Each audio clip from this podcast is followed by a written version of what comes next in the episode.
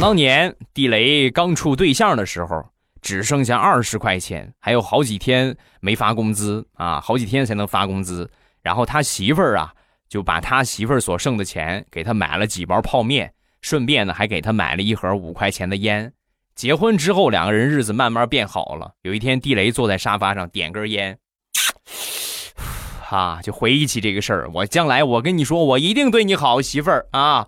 然后刚说完之后呢。他媳妇儿过去，咔一下捂住孩子的嘴，然后大喝一声：“我跟你说啊，我跟你说，你再在家里边抽烟，老娘打断你的腿，你信不信？”